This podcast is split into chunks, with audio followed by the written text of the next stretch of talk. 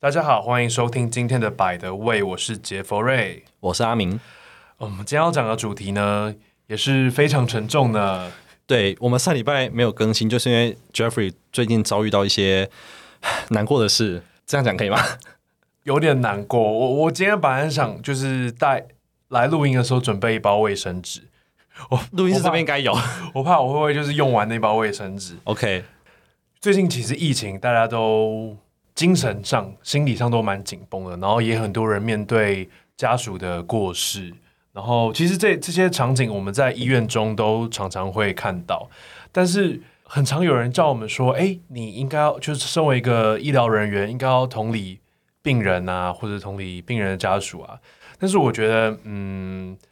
其实我们很难了解他们心里的。呃，真正的想法，或者其实当下的感受，除非处理这些情绪的过程方法，除非你自己当过家属本人。对，于是，我就是这阵子就稍稍当了一次的家属。怎么说呢？Okay. 我们等一下再继续说。那我们这次，嗯，有邀请到一位重量级的人物，是点点心理学的点点。我们请点点来自我介绍一下。好，大家好，我是啊、呃、点点心理学的。大家可以叫我点点，各位，我也可以叫我 Winnie 啊。那我是一个高中心理学的老师，然后现在就是也要试着创业，然后做心理健康相关的推广。嗯嗯，哎，我想请问一下，点点是在美国读书？对对对，我之前研究所的时候是在美国。哦，为为为什么会想要去美国读书啊？呃，因为可能很很小的时候有住过，然后觉得蛮喜欢那里的环境，然后加上就是觉得说美国那边心理学还就是还蛮多选择的，所以就觉得说，哎，在那边搞不好可以学到很多东西。哦，了解。其实那时候我上大学的时候有考过心理系。哦，你应届你刚开始是考上心理系，对不对？对，我其实我本来就是应届，但是我那时候考医学系跟心理系，然后是台大心理系，那时候我没有去读，因为大家都说。台大生已经很无聊，哎，等下我我会不会被骂？会不会被骂？不过 可是因为我刚刚听甜点说，他们美国的高中生就要学心理吗？呃，它是一个选修课程，它是叫做 AP Psychology，就是 Advanced Placement。那就是修 AP 的课程的话，申请大学的时候可能对自己蛮有帮助，因为它算是大学难度的课程，哦、给高中生修。类似先修班的，对对对对对，就比如说你大学想念这方面，你就先先去修一点课这样子。没错，就是展现出这对这方面的兴趣，这样子还有能力。嗯、那我想请问一下店点，为什么当当初读心理的契机，或是说为什么会想要研究这一块？啊、呃。其实我我高中就有修过我 现在在教的课，嗯哦 okay、对对对，然后就觉得还蛮有意思。可是那时候哇，心理其实不是我的第一志愿。嗯，我原本想要念的就是商学相关的。嗯，然后可是就后来上了就是台大心理嘛，然后就是有跟家人讨论，然后他们还是希望我去念这个，所以我就我就去了。哦，对对对，因为其实后来我有去了解一下心理系的。出路它其实很广诶，就是各各各各个行业都可以有心理系的的的工作这样子，所以其实就是未来是无限的。好了，那我们今天要进到主题了嘛？OK，我们就直接进，我有点紧张，我们就直接进来。你要你要冷静，我要冷静，辛苦了。就是我，唉，怎么说呢？我有一只养一只小仓鼠啦，它叫玉鼠鼠，它我觉得它就是我的，嗯，在我很低潮的时候陪伴了我两年半这样子。然后他在上一周过世的时候，他就呃那天晚上我就发现他有点不太不太对劲，就是他走路开始会晃来晃去，然后很累，精神不太好，然后常常在他小窝门口就睡着了这样子。于是我就赶快带他去兽医。我真的觉得他状况不太好，因为他其实你可以看看出他很喘，他的整个腹部都在用力的的的用力的呼吸这样子。然后我带他去路上，我就 我就很难过，就一直哭，然后他就一直。从他的小窝跑出来，就靠在我手上这样子，我就觉得他好像也知道自己快不行了，然后想要跟我多相处。然后到兽医院的时候，兽医就说他是肺炎啊，需要吃药。我就觉得，嗯，像我们平常在医院肺炎就是会给氧气嘛，我就问他说：“诶，那他需要住氧气箱吗？”然后兽医就说：“药理论上是药，可是很贵哦。”到底是多少？我可以知道一下吗？一天两千块。OK 对。然后我那时候我就竟然我竟然犹豫了一下，因为其实当兽医说出可是很贵的时候，他其实在暗示你说你可能付不起，就是或是说你可能用了不会有太大的帮助，对对，或者是说他就已经给你一个小暗示，是说嗯，叫你打退堂鼓，就是说他现在状况可能很差，你最好就你可能也不要用了，这样子对不对？有那种感觉？嗯，我觉得他可能看我就比较年轻，觉得我很差。对，可是后来嗯，我就说好吧，那我们再想想看。他就先去配药，可是叔叔就是经过他一番检查，因为我们都会检查像小孩小朋友一样，就检查他的活力，就会弄他一下，弄他一下。嗯，然后叔叔其实那时候就有点不行了，然后他检查完，叔叔就整个就瘫倒在我手上。反正我就说，我就一直哭啊，然后我就跟兽医说，我们还是用氧气箱好了。反正他就叔叔在兽医在组氧气箱的时候，就在我手上过世。然后他过世前就是像我我们看到平常看到病人一样张口呼吸，很大口很大口那种呼吸，然后鼻子上面都是像口吐白沫这样，我就觉得，我就觉得很难过。就是嗯，第一个情绪其实除了难过之外，还有呃很生气。我觉得我就会生，我觉得气兽医说，因为他其实我们到很久他才来。哦，因为因为是呃，因为他呢这件事情发生是在半夜，对，所以是呃要等他们医师来到诊所这样子。对，然后其实我在半个小时之前就打去诊所，说我等下要过去了。哦，对对对对，然后我的气兽医很很慢才来，然后也。就是很生气，说他为什么配药跟组氧气箱这么慢，嗯、然后也气他就是在检查的时候没有对叔叔温柔一点。嗯、然后我觉得可能是因为就是他太暴力，所以让叔叔就是氧气的消耗太多，然后最后就在我手上过世这样子。然后我也觉得就是为什么他要跟我说氧气箱很贵，他在暗示我什么？那你会不会气自己？我觉得最后就是在气自己没有早点发现他的需要帮助，然后。赶快带他到兽医，然后其实他说很贵的时候，我应该是说没关系，没关系，直接就是我居然犹豫，那时候我不是在不太清楚自己心里在想什么，反正嗯，心情大概就是难过加生气，然后最后我就一直哭，哭了一个晚上。那个我我看我看那个兽医跟那个柜台人都很傻眼，他说我猜我猜他们在想说就是一只老鼠而已，为什么要哭成这样？但是我觉得它的意义对我来说很重要。然后我就睡了三天三夜哦，就是那那那三天我醒了醒的时间不到六个小时，oh、醒了就在吃饭，吃完饭我就继续睡，因为我觉得就是这个世界实在太险太险恶了，就是对对所有的生命都实在是太恶劣了。我觉得睡觉到梦里可能会比较就不要遇就不要想不要看到这些事，不要看到这些 reality，就是不要接触这个世界，可能会就是有点逃避的心态啊。对，所以其实我们面对不管是家人、朋友，或是很爱的宠物的离开或是生病的时候，点点是不是可以帮我们呃分析一下，说一般人比较正常的反应的一个过程是什么？嗯，好，首先就是辛苦了，我觉得就是不管是面对可能说家人或是朋友或是宠物，对自己很重要的啊、生命，然后就这样子离去，一定是非常非常的痛苦的。所以想要先跟 Jeffrey 说一下，就是辛苦了这样子。嗯，兽医也这样跟我说。对，他不是只是一只老鼠，他是陪伴你度过很多困难的时间的，对啊，很重要的陪伴。嗯嗯，然后至于说怎么样子的反应会是正常的，其实。每个人的经验都很不一样啦，对，所以就是说，就是不不管是什么样子的感受，就是就是生活中面临到这样子很大的冲击的时候，就是身体可能就是会有一些。反应是想要用来保护自己。那其中呃有一个模型叫做那个 Kubler-Ross Model 的一个呃 Five Stages of Grief。Grief 我觉得我不知道怎么翻才好，是哀痛、哀痛、哀痛、悲伤，可是又有一点那种失去的含意意味，哦、对，有点悼念的感觉吗？悼悼念悼念的那种感觉，嗯嗯嗯、对对对。然后嗯。呃它是有，就是有分不同的阶段，有说到说，啊，可能每个人面临到这样子的感受的时候，可能会经历这一些阶段，但是可能每个时间长短都不一样啊，可能会在这些阶段中，就是可能会先遇到就是一些啊、呃，那个 model 后面的阶段，然后又跑回前面的，然后又到后面的，然后所以可能会，跑来跑去。所以它其实不是按照顺序，不一定会按照顺序，不一定是按照顺序。对，那我在这里可以简单的介绍一下这个 model 它不同的阶段是在说什么。嗯，像第一个的话，它啊、呃、是在讲说可能会有一些震惊的感觉，或是就是会想要否认这样子的现实，觉得说哎很难以置信，然后很震惊，然后甚至有一点麻木。然后不真实，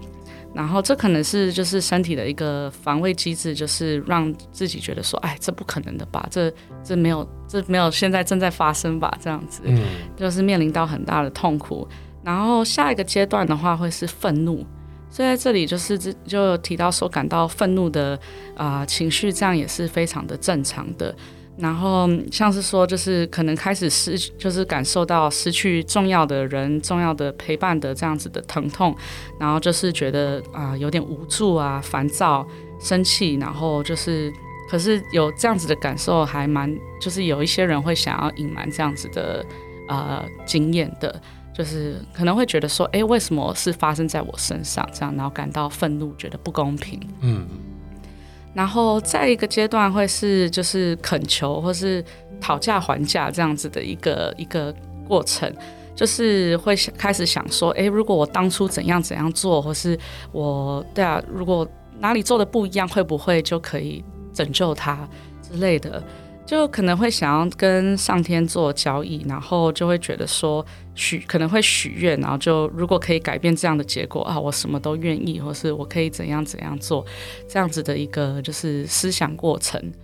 然后再过这个阶段的时候，可能会进到第四个阶段，就是感到很沮丧或是消沉。然后就是这个阶段的时候，就会感到深深的悲伤，然后也可能会觉得就是有些绝望、孤独。生活的一些机能可能也会受影响，像是就是饮食跟睡眠方面也可能会失调啊。然后就是思想的话，可能会觉得，诶，这一切有什么意义呢？嗯，这样子的一个过程，在这前面的四个阶段，这样子可能来来回回轮回这样子，这每个人的感都不一样啦。可是就是大致上可以照着这个 model 的啊、呃、架构去去去经验。然后就最后的话，最后一个阶段会是接受，也就 acceptance 这样子，就是开始真正的去接受啊，我失去重要的人、重要的陪伴这样子的一个事实，然后慢慢的往前走，就是可能会想说我，我嗯，我也只能就继续走下去了。如果不介意的话，我也可以举一下我我个人的一个例子，就是我阿阿嬷大概两年前的时候过世，然后。我觉得虽然说已经过了两年，但是我还是卡在很前面的阶段。OK，对，就是还没有好好的去面对跟消化这些感受，在某种方面就觉得，哎，就是他还活着，我只是很久没有回家而已。虽然说就是认知上知道说，哎，就是这这他已经不在了，但是就是有另外一部分的自己在跟这个想法去对抗，然后就是还是感受感受到他的存在，然后现在都会回避，就是。他以前住的地方，因为就是很怕这个情绪的门被打开，所以如果用这个模型去解释的话，我觉得可能对啊，就是有一点还在否认啊，或是就是有点消沉啊，这样子。对啊，每个人的经验都不一样，然后我也是卡在这样子的状态一阵子了。而且说要回避，就是嗯，因为嗯，叔叔过世的医院在永春那边，啊哈，然后。我从我我我要经过新义区去，比如说星光三月或是诚品的时候，我就会骑车经过他的医院。我最近我感觉到我经过他医院的时候，我会有种恐慌症发作的感觉。你说就是看很很不舒服的感觉，很不舒服，然后胸胸口很闷，然后会喘不过气这样子。然后说到那个讨价还价，我也非常有感。请说。就阿明知道之前我那个那个叔叔叔也会有就跑步见了两天，你知道这件事情？对，有一次他的老鼠就是逃家，逃家对。哇！然后我就在在客厅找了，就是找了两天都都找不到他。然后我就在 Instagram 上面发了一篇黑色的贴文，我就说，嗯，我愿意用十年的寿命换叔叔回来，就是很很认真。对，我很认真的说，我愿意用十年的寿命换叔叔回来。后来他他就真的回来，我就想说，好像真的有用哎、欸。然后我这次，我这次就真的非常难过。虽然我知道，就是叔叔可能真的走了，他也回不来，所以我我就说，我愿意用十年甚至二十年的寿命，就换他跟他一次好好道别，这样。你看我哭了啦，讨厌。对啊，因为我觉得，嗯，就是没有好好道别，或是没有好好的，没有让他舒服的走，是一个遗憾。可是其实，接话接话，好，我我想说，对对于像点点来说，你会不会觉得，假如说有一个你的病人，或是说像有些朋友，好了，假设他们一直处在于比较前面的阶段，就是离离 acceptance 还很远，我们需不需要 push 自己往前走？还是你觉得说，我们就是让时间慢慢的推进就好？我觉得这是一个很好的问题，就是，啊、呃，因为我不是医护人员，所以我在这里没有办法说，哎，就是如果有病患怎么样怎么样。哦，是。对，可是如果是说朋友，然后就是观察到他还在很前面的阶段，我觉得，呃，要不要可能说鼓励他去寻求专业帮助，可能看这个也怎么样子去影响他的生活吧。如果是说，就是可能都不吃啊、不睡啊之类的，就是严重影响生活机能，或是就是过得非常非常痛苦，其实这些都是可以寻求专业帮助的。哦，就是说看他影响生活的程度到哪里，对。如果说，比如说他已经没办法工作，或者说他已经影响到社交的生活，可能就可以请他寻求一些专业协助了。没错。对，因为其实像我之前也有遇过亲人离开。那我那时候，因为我那时候还在医还在医院实习，然后我就是觉得说我不能太难过，不然会影响到我白天上班的表现，所以我就有点想要把这种愤怒或是否定的情绪藏起来，就我一直告诉自己说，你就是很坚强，就没事，就是我们要呃假装没事的去上班。然后可是我过一阵子之后发现，其实这样子去隐藏这些情绪其实很累。其实我我之后回去还是觉得说算了吧，我就是我今天就是难过的要死，我就是上班摆个臭脸。当然我没有造成什么呃实际上的呃影响，但我只是觉得说好像也不太需要去隐藏情绪，或是逼着自己说哦好咯，就是家人已经过世一个月了，我们不要再不要再不要再抵赖了，我们不要再生气了，要往前走。我觉得这样子过度的逼自己向前，逼自己忘记，或是说强迫自己。装的好像没事，其实也不必要，对不对？对，我觉得就是刚刚听你这么说，觉得其实你处理情绪的方方式是还蛮成熟的，就是有适当的去释放，然后可能就是需要稍微压抑一下去表现的时候，就是也也是有办法做到。那其实就是心理学上面有一个啊、有一个。Phenomenon 就是说，啊、呃，如果去长期的去压抑负面的情绪的话，这样子，呃，它可能之后会反映在身体的一些症状上面，或是甚至这些情绪会浮起来，然后反弹的更。更大力这样子，所以就是过度的去压抑情绪，其实是对身体不好的。可是有适当的管道去释放，无论是说可能对啊，就是让自己去感受这些负面的情绪，就是让自己哭，不要不要阻止自己，就是摆臭脸啊，就是啊、去表现这样这些情绪，就是也是一种释放的方式。对，我觉得这个好像也比较符合生物的本能哎，嗯，就是如果真的就是很痛苦，就是要要要装的没事，就是很困难啊，对不对？对啊，所以你刚刚哭也没关系啦，因为我们情绪就是要 我们情绪就是要释放。现在在录音啊，现在我都是擤鼻涕的声音，没关系。OK，好，那再来往下的话，我有想要呃讲一个我自己的故事好了啦。那其实，在大概这个十年开始吧，就是陆续所谓的安宁、安宁的疗护或是 DNR 这件事情，有陆续的被越来越多大众知道。就是像我们自己在医院里面，很多的，比如说他已经八九十岁的老人，那我们预期说他的病况已经很末期，未来的希望也很渺茫的时候，我们就会跟家属讨论说，嗯，如果发生紧急状况、病情恶化的话，你们有想要再继续急救吗？还是说我们顺其自然，就是他呃，就让他离开这样子，舒舒服服的离开？对，舒舒服服的离开，有尊严的离开，漂漂亮亮的离开。那其实现在我觉得我自己在医院感觉，我觉得家属对这件事情的接受度越来越高。那甚至有些病人本身本人他还清醒的时候，就会说，呃，他已经够老了，然后他已经 suffer，呃，就是他已经被这些疾病折磨的。很够了。他说，如果时间到了，他要离开，就是不要救他。他他想要，他觉得够了，可以了。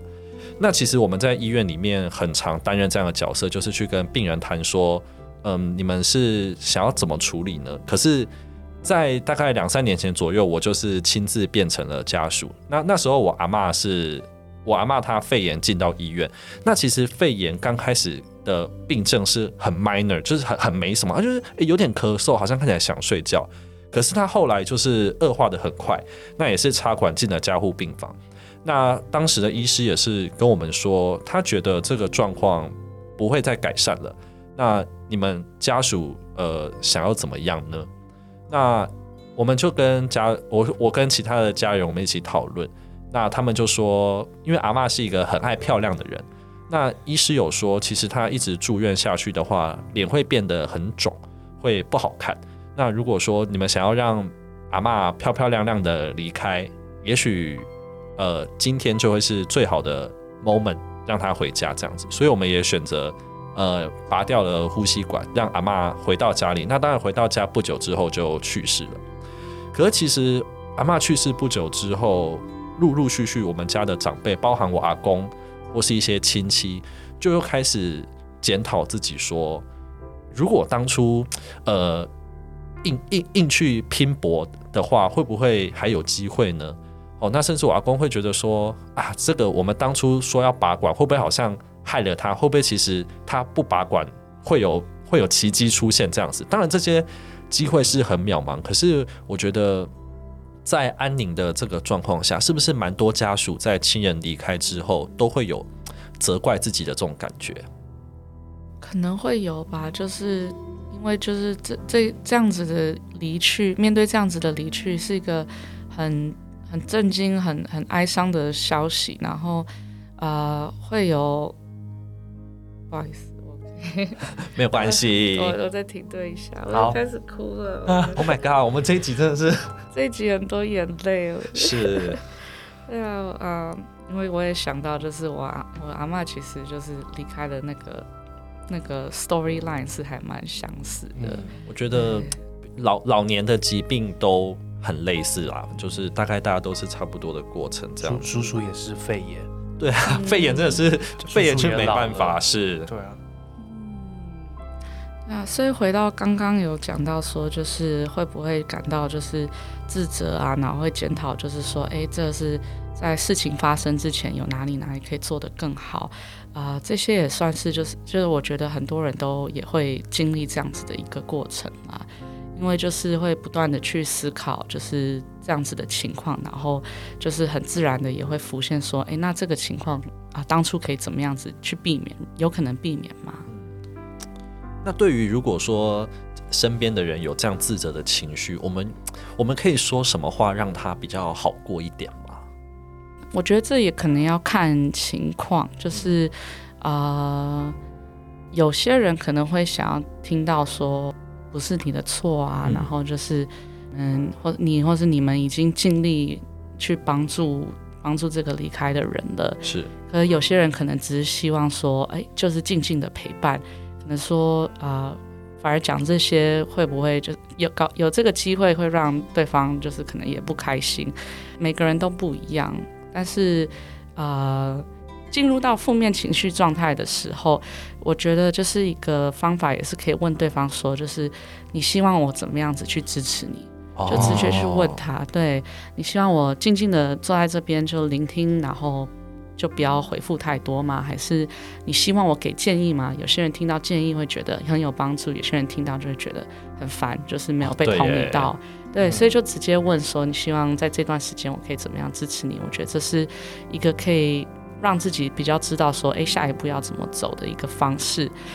那我觉得这个很好，因为有时候呃遇到一些朋友来跟我们讲一些问题，可是也许其实我不知道他想要的是什么，他是他只是要我听，还是他要我告诉他怎么办？对，所以我觉得这个这个这个处理方式蛮好，就是我们可以去问他说，我们要怎么帮你，或是你需要什么？那我们看对方需要什么，我们看能不能做到。这样其实好像会比我们直接。贸然的给建议啊，或是什么，好像还要好一点，对不对？是是是。然后我觉得另外一点可能就是啊、，overall 也可以可能帮得到对方的是说啊、让他知道你会在，就是你需要我的话，我会愿意聆听。你需要一点自己的时间跟空间的话，那我也在，就是不远的地方这样子。嗯，其实我们在临床上，呃，照顾末期病人，嗯，不是说，呃，对于末期病人或是末期病人家属的哀伤辅导，不是说病人过世了才开始。其实，在病人即将要过世之前，我们，呃，可以做一个很完备的哀伤辅导。我我自己在医院的感觉啦，就是说，呃。其实我们医院医医院的重点就是要治病嘛，就是说他生病了，我们要把他治好。可是其实，在这种呃很末期的疾病的时候，其实我觉得除了过世的人，过世的人过世当然令人很难过，可是其实活着的人也很重要。就是说，今天当下呃有一位病患去世了，可是他的家人也许会被这件事情呃围绕，被这件事情影响，maybe。十个月或是十年，就是说未来很长久的日子里面，他们的这些活活着的家属，他们不会出现在医院里面，不会被我们看到。可是他们也许其实很痛苦，他们也许其实很需要帮助。可是这个部分，其实我们医院里面做的比较少，对不对？嗯，对，通常都是在安宁病房为大宗啦。像我们在病房，我们就是我们医护人员。医生跟护护理师，他们其实根本不会有时间去好好听你的情绪到底现在是 What's going on 这样子。但是，嗯，通常他们安宁共照师，他们会有一些非常高超的技巧在处理这 这方方面的情绪。就是上次上我们有一集在讲哭哭故事，对，就是我讲神经外科那个那个两个小朋友的故事，就是安宁共照师用了一些小朋友的方法，比如说画画或者是游戏的过程来，呃，让。让小朋友们知道爸爸即将离开，然后让心里想说的话说出来，这样子。那其实我们在安宁病房有一个叫做四道人生，我觉得随着年纪的增长，我对这四四道人生的四道有越来越深的体悟。那阿敏知道是哪四道？OK，我们四道人生指的是道谢、道爱、道歉、道别。就是说，当你面临呃家人的离去的时候，你把你你把这四件事情跟他说好，你说你爱他。告诉他你哪边谢谢他，或是说你有什么亏欠的话想跟他讲，你觉得你哪里做的不好，或是过往的什么事，其实你觉得抱歉。对，那再来就是谢谢他在他的这段生命里带给你的东西。其实我觉得这个东西很重要，是说这个四道人生，有些人会跟我说，那个家人就已经过世了，他其实也听不到。可是我觉得这四道人生对于活着的人才是最重要的，就是你要让那些。还留着的家属知道说他他想要把他想的想他想讲的话讲完，那他心里的遗憾表达出来，然后他对这个人的不满、对他的爱恨情仇，就是都可以讲出来。我觉得对于他这个今天这场离去之后，他活着的往后的数十年的人生里面，会让他好过一点。而且四道人生应该是要在病患生前就开始做，因为病患也需要被经历四道人生的这这四道这样子。对，你不用等他呃弥留之际，或者不用等他已经状况不好的时候才开始讲。也许这件事情可以在提早很多的时间开始。对啊，我在想说，嗯，这这这三个呃前面的三道啊，三道谢、道爱、道歉，其实在我们日常生活中就可以做，但是偏偏就是人类就是很很不到黄河心不死。是吗？是这样子吗？不不见棺材不就、啊、不见棺材，就是那个意思，就是一定要、就是、一定要逼到最后的时候，才要把自己心里话说出来。而且我觉得，像点点有有有住过国外，你会不会觉得像在台湾，我们这种亚洲社会，大家对情感的表达好像比较含蓄吗？害羞一点，对不对？嗯，我是觉得就是呃，如果说跟美国对比的话，我觉得就是表达情绪好像是比较。对，婉转一点嘛。对，比较婉转，大家好像比较直接，少讲说很爱你啊什么之类的，尤其是跟家人，对不对？很害羞哎。对啊，好害羞哦，我其实也没讲过。对，但我们还是鼓励大家说，如果家里如果自己呀、啊，或是身边有经历过这样子的状况，也许提早开始去做这些事情，会让真的紧急状况发生的时候，不要留下那么多遗憾啊。对。然后还有一点是说，像我们刚刚都在讨论，嗯，家人或是病人本身，但是经历过这么多生生死死的医护人员们，其实有时候心里也会蛮创伤的。是，像我有个故事是，我在儿科的时候，嗯，那天是我那天值班，那天是圣诞节，我就我每我每每每次就是圣诞节，我你就会值班。不是就会值班，我就会穿着红色的，就是上面有麋鹿的袜子，然后红色的毛衣，然后带着麋鹿的那个发箍去病房里面。这样这样会很瞎吗？还还因为儿科啊，因为儿科病房，我不管儿科，我大人科也会。然后就我那天刚好是耳科，就有一个弟弟，他就他就看到我的发箍，然后我也看到他也有戴那个麋鹿的发箍，我觉得他麋鹿发箍很可爱。我说哇，你这个发箍好可爱，是谁送你的？他说是副院长送他的。嗯，我想说哇，这个这个弟弟真大牌。然后之后我就回家护理站工作嘛，他就跑来我旁边，然后给了我一封信，然后把那个发箍送给我。他说：“就是嗯，他叫谁？他叫是他是什么什么谁谁谁？然后病历号是几号？然后他现在小学六年级，然后他得的是白血病，就是血癌。然后他听他说，听我的学生跟跟他说，就是我人很好，所以希望就是我我可以一直快快乐乐的这样子。”而且他说他要把那个送你，对不对？对，他把副院长送他的法箍送我，他说还有很多，好，到底有几个？OK，好，反正我就觉得哇，就就甘心，然后我就跟他合照。之后我就我就过了一年，我就想要追踪这个弟弟到底发生什么事情，就是他的病程到底怎么样？嗯、因为其实小朋友的白血病，嗯，有些可以是治得好的。的的确有些小朋友，就是白血病的种类不一样，有些是很恶性，有些是没有那么可怕。但是反正后来一年以后，这个弟弟我就发现他已经过世了。嗯，就像我之前在前前几集讲的，像八岁的脑脑癌的弟弟。对，其实那个时候我就我的情绪是排山倒海的涌过来。我那时候是想说，就是我觉得自己很无能，然后我觉得我应该可以多做什么，但是我没办法。我觉得我的能力还不够，是不是我呃不够努力？是不是我没办法救到这个小朋友，或者说他满就是带满希望的进来，应该也要充满希望的回去，结果没有，就是他们他家人是带着绝望回去，或者带着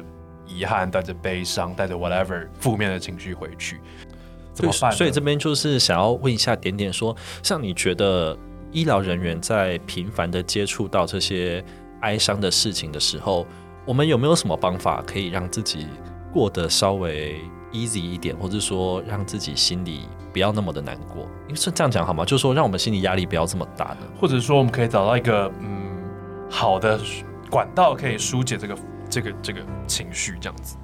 我觉得医疗人员其实经历的这些创伤，也许我们表面上看起来还好，可是其实我们心里也许当下有很多感触，只是因为在工作的当下可能不适合表现的。这么的情绪化，所以把有些东西藏在心里。可是就像点点前面讲的，就是说，呃，当你一直隐藏情绪啊，或是一直压着它的时候，它某一天也许会弹起来，会弹得很大。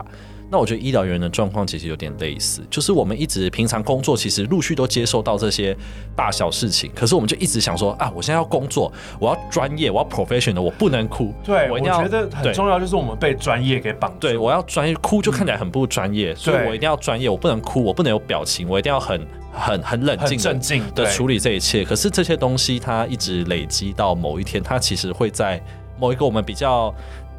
脆弱或者某我们比较累的时间点，它会。蹦爆，它会爆开，对不对？其实就是面对，就是尤其是这样子重复的，就是可能很很哀伤、很对、很很难过的事情面前，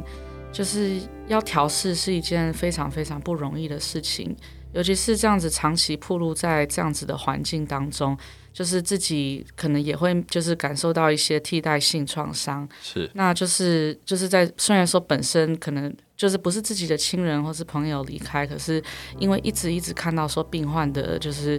发生这样子的事情，所以也是就是感受到他们的情绪，是从一个同理心的地方去出发，然后可能去去感受到，然后就是可能会觉得这样子就是很 overwhelming。嗯嗯嗯。嗯，所以针对就是。一些自我调试的技能的话，其实就是这不只是说针对这样子的一个情况，但是就是整体而言，可能就是一般职场上面也也可能可以用到的一些调试技能。首先，我觉得一定要对自己温柔，要尽可能的就是有这样子的态度面对自己，给自己空间跟时间照顾自己。然后，尤其是面临到这样子的情况的时候，可能会觉得自责啊，或是愧疚，或是痛苦到就踌躇不前。但是啊、呃，在受伤的过程中，如果就是太残酷的批评自己的话，嗯、那只会就是可能更被更多负面的情绪吞噬这样子。然后也是刚刚有提到说，就是透过啊、呃，可能适合自己的方式去释放情绪。或许在职场上面是没有办法，就是因为要很 professional 啊之类的，嗯、就是也要表现的给别人看，就是自己专业的一面，不能够表现出脆弱的情绪。嗯，可能在下班之后，或是周末时间等等，这样子去啊、留一点时间给自己做自己，让自己感到充电的事情。就是可以释放情绪的一些方法。那有些人可能会是写作啊，或是画画啊，或是嗯，喝珍珠奶茶，喝珍珠奶茶，maybe 啊，对啊，就是或是做瑜伽之类的，就是要好好的去照顾自己，透过就是适合自己的方式。然后还有一点就是要去多多善用自己的支持系统，可能跟身边的亲友多多去交流，然后寻求他们的支持。这个支持系统，我觉得我们都应该要负起一个一定的角色，就是我、